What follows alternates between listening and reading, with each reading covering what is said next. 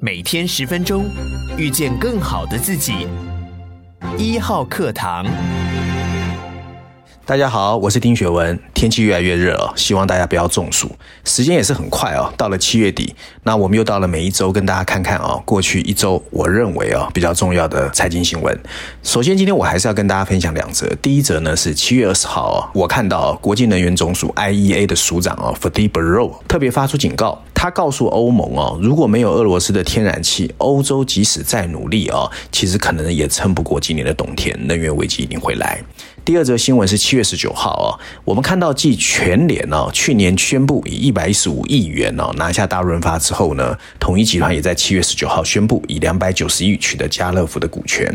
那全世界的零售业这种所谓的合纵连横到底有什么象征哦？零售产业在疫情过后又有什么样的挑战？我想今天也跟大家谈一谈。首先，第一则新闻我要引述的是《经济学人》哦，它的标题写的是：尽管今年晚些时候啊，气温有所呢飙升，欧洲仍然会面临严峻的能源危机啊。第二个是 CNN，CNN 的标题写的是：国际能源总署的署长表示，欧洲需要降低天然气的消耗量，为冬天做好准备。然后呢，外交杂志哦，它的标题写的是：能源危机正在开始肆虐全球。所以，能源危机真的啊，我觉得是今年最大最大一只绿天鹅啊。那国际能源总署啊，这一次会有这样的公布文章，主要是他们知道哦，即使挪威跟亚斯拜然决定供应天然气，即使北美的供应维持在去年的水准，今年的欧洲日子还是很难过，因为极端气候呢正在冲击欧洲的夏天，连带呢减缓核能跟再生能源的产量，甚至拉升夏季的电价哦，所以整个欧盟呢其实非常的紧张，所以呢其实最近就看到比利时的。一天的批发电价已经达到了每百万瓦时四百零八欧元，那法国甚至是四百八十六欧元，其实比去年上涨了五成以上啊。那主要原因当除了热浪来袭让冷气用量大增之外，还有今年哦风速变缓，所以风力发电也不足，还有干旱让水力发电没有水，连法国的部分核电厂都因为冷却水太热而停摆，所以整个能源危机其实不是我们表面看到的天然气而已，方方面面在今年都开。开始袭击，可是呢，这个整个问题呢，又加上哦，欧盟本来就哦各怀鬼胎，大家本来就是不帮助，所以呢，我们就看到，对于一些工业用电没有那么大的国家，你比如说波兰、西班牙、葡萄牙，他就拒绝我不要配合节省能源使用啊，各方面。那匈牙利甚至宣布呢，八月份开始禁止天然气出口到欧盟其他的国家。然后，所以呢，其实很多人就说呢，呃，布鲁塞尔时报就透露，欧盟最近正在哦开紧急会议，决定推出一个所谓储存天然气好过冬的计划，要求成员国减少百分之十五的天然气用量。可是我看是非常难的哦。那 Bloomberg 的这个专栏作家呢，也特别强调哦，如果欧洲要解决今年冬天的能源危机，最少要花两千亿欧元哦。所以我看光欧洲哦，怪不得欧元最近越跌越凶哦。可这个事情也不是只有欧洲哦，事实上这波酷热跟能源危机在全球蔓延。七月二十二号，日本的首相岸田文雄为了表达哦要建立零碳社会的决心，在长野县宣布成立 GX 绿色转型担当大臣，而且二十七号要第一次开在首相的会议哦。那拉回台湾哦。台湾的电价大家都知道，从七月份开始，其实已经平均调涨百分之八点四。可是如果你是用电大户哦，或少数的高级住宅哦，你的平均涨幅是百分之十五。那早晚呢会转嫁到民众的食衣住行。所以呢，我们看到六月份的通货膨胀在台湾已经百分之三点六，跟其他国家比起来不高，不过以台湾来说，其实蛮高的喽。那台湾会不会有停滞性通货膨胀？我不知道，要看政府怎么说。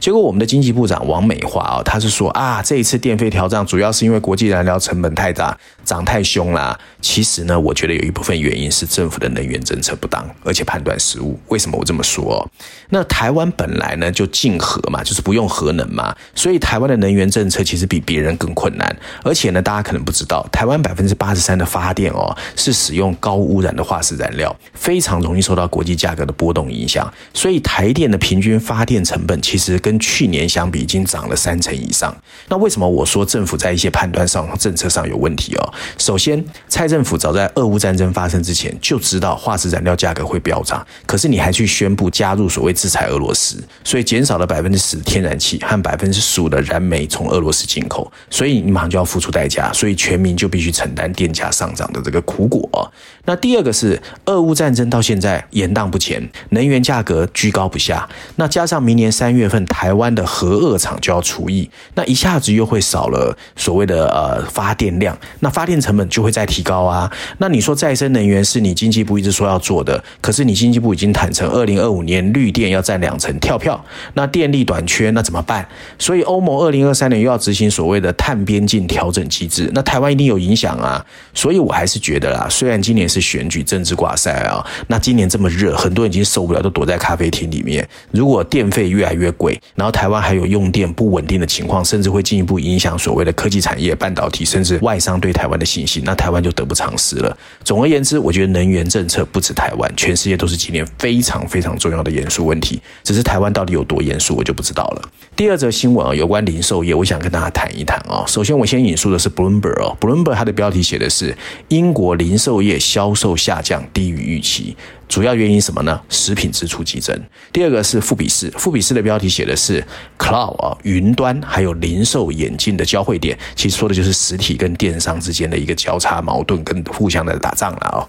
第三个呢，其实我要谈的是这个 Focus Taiwan 哦，它的标题写的是统一集团收购了家乐福台湾，这个我想台湾人都有看到这个新闻。首先，我想问问大家啊，你记不记得你上一次到实体门店买衣服是什么时候？或者你最近一次在啊，手机的 APP 电商下单是买什么东西？事实上，从疫情发生到现在啊，其实所谓催花的数位化，很多人已经习惯啊，在网络上去买东西，所以零售业的压力是非常大的哦。那零售业面临惨淡的业绩呢，很多的 CEO 就要离职啊。所以，我们最近看到台湾，包括 Momo 跟 PC Home 的 CEO 都下台了哦。那事实上，这样的情况不只是台湾，其实全世界的 CEO 最近的压力都很大。按照美国有一个顾问公司啊，叫 Challenger，他七月二十号的报告。二零二二年光第二季，美国的 CEO 离职就有三百七十九人，增加了百分之十三，是蛮多的哦。所以全球的零售商就开始有一个合纵连横哦。其实不只是台湾，你比如说以我们台湾最熟悉的日本来说，最近啊，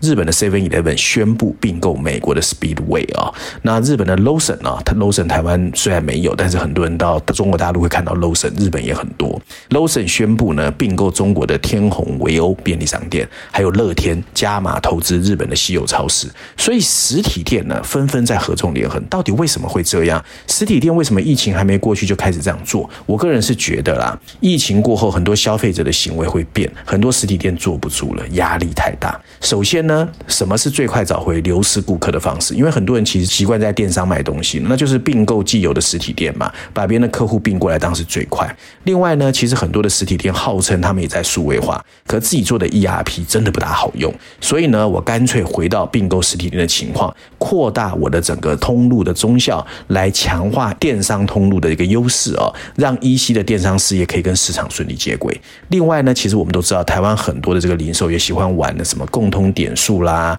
线上交易啦这种东西。如果我的实体店能够更多的话，其实我比较容易产生它实体的价值链哦，从上游到下游。另外呢，我要怎么增加我的获利？那当时自有品牌嘛，我们以前看到家乐福啦、呃无印良品这些都是这样啊、哦。那你怎么样有产品？那你价格除了不输别人之外，东西要好嘛。但是你当就变成说你的 distributor 的点要够多，你独家品牌才能够有吸引力。那更重要是哦，在过去两年半哦，很多人习惯，譬如说在台湾以 f o o p a n d 或 Uber Eats 去叫东西，对不对？所以呢，大家都发现啊，原来 Seven Eleven 并不是最后一公里，真正最后一公里是外卖小哥把东西送到我家才是。所以大家开始在铺物流，那物流本身这个产业也有上游、中游、下游，从冷链啊、微仓啦，前阵子我们看到虾米有店中店嘛，哦，这种微仓呢，整个都需要去搭配。可是呢，台湾很多的零售产业是没有这一块，所以物流产业也需要开始去架构，才能解决未来数位化的消费者的需求。那到底未来我们要怎么看它？首先啊，你有没有产品力还是很重要。当你的实体店越来越多，有一定的通路去接触客户之后，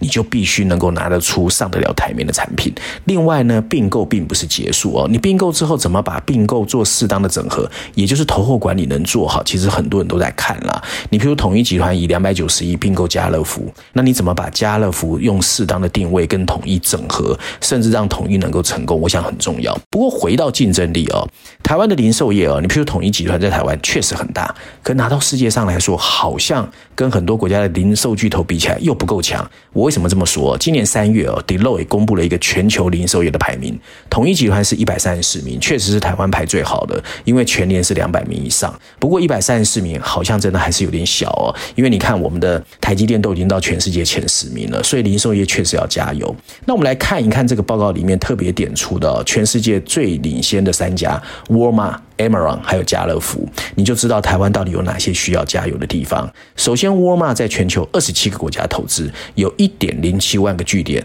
那遍及美国、欧洲、亚洲还有非洲啊。那 Amazon 呢，完全是电子商务起家，也在二十一个国家有投资哦，九个国家有客服中心，七十多个订单旅行和仓储中心，遍布三大洲。那欧洲最大的家乐福，那更不要讲了，它布局超过三十个国家，据点超过一点二万个，而且它是强调一站式哦，包括电脑和物流系统。所以虽然他今天把台湾卖掉，不代表他做不好哦，他有可能只是觉得台湾不好做，他要到别的国家去了。那这些零售成功的特质呢，都需要一个广大的市场腹地作为发展基础，而把邻近国家纳为市场腹地就很有效。可是我们说实在啊，我也知道统一前几年有往中国发展，不过好像这几年已经开始撤军了。那如果这样讲的话，是不是就只有台湾？那其他国家你是不是不要了？还有，你是不是真的有高效能的 AI 仓储，还有物流？我们也要观察哦。那沃尔玛和亚马逊都有广大的北美市场，家乐福有所谓的欧盟单一市场，所以才能支持它不停的扩大。台湾的零售。龙头确实服务相当细心，